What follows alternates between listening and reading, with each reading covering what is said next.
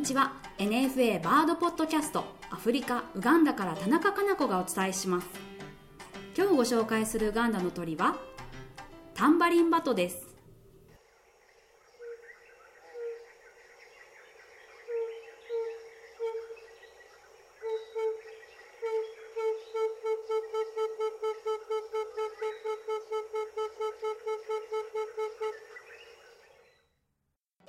うー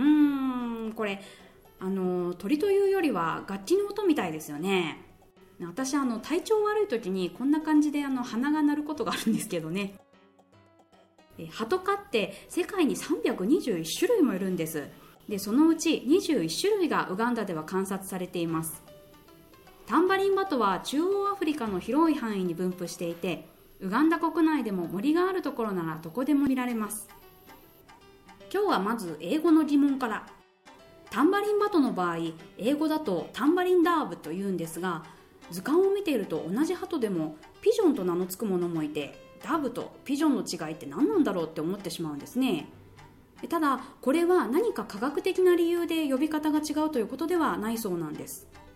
ネイティブスピーカーの研究者に聞いてみると大きいとピジョンで小さいのはダブかなと言うんですよね。で実際ウガンダの鳩を図鑑で調べると30センチ前後のがピジョン20センチ前後のはダブとなっていたのでまんざらでもないのかなと思ったんですが日本によくいるカワラバトは30センチぐらいでもロックピジョンともロックダブとも呼ばれていて結局のところはよくわかんないんです。他のネイティブスピーカーからは飼育下のピジョン野生のダブと区別するなんて意見もありました。ハト科の鳥というとミルクを与えてヒナを育てることで知られています。これをソノー乳というんですね。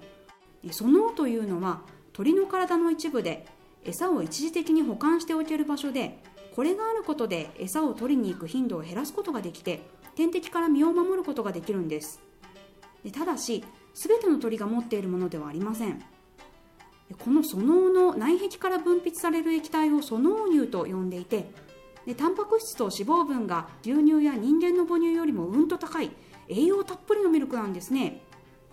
人間と違ってオスもメスも同様にこのミルクを作れるんです。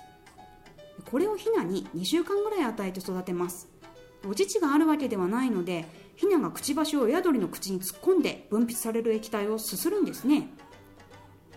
ヒナの時期は虫とか硬い植物の種なんかは食べられないのででこのミルクでタンパク質を補うということなんですね。ハトの他にもフラミンゴやコウテイペンギンもその乳を与えてヒナを育てるんだそうです。フラミンゴのミルクは赤いらしいんですよ。羽を染める赤い色素カンタキサンチンが含まれてるからなんですね。こんな話になると一体どんな味なんだろう。飲み比べてみたいなと思ってしまいます。以上今回はお父さんもミルクで子育てタンバリンバトをご紹介しました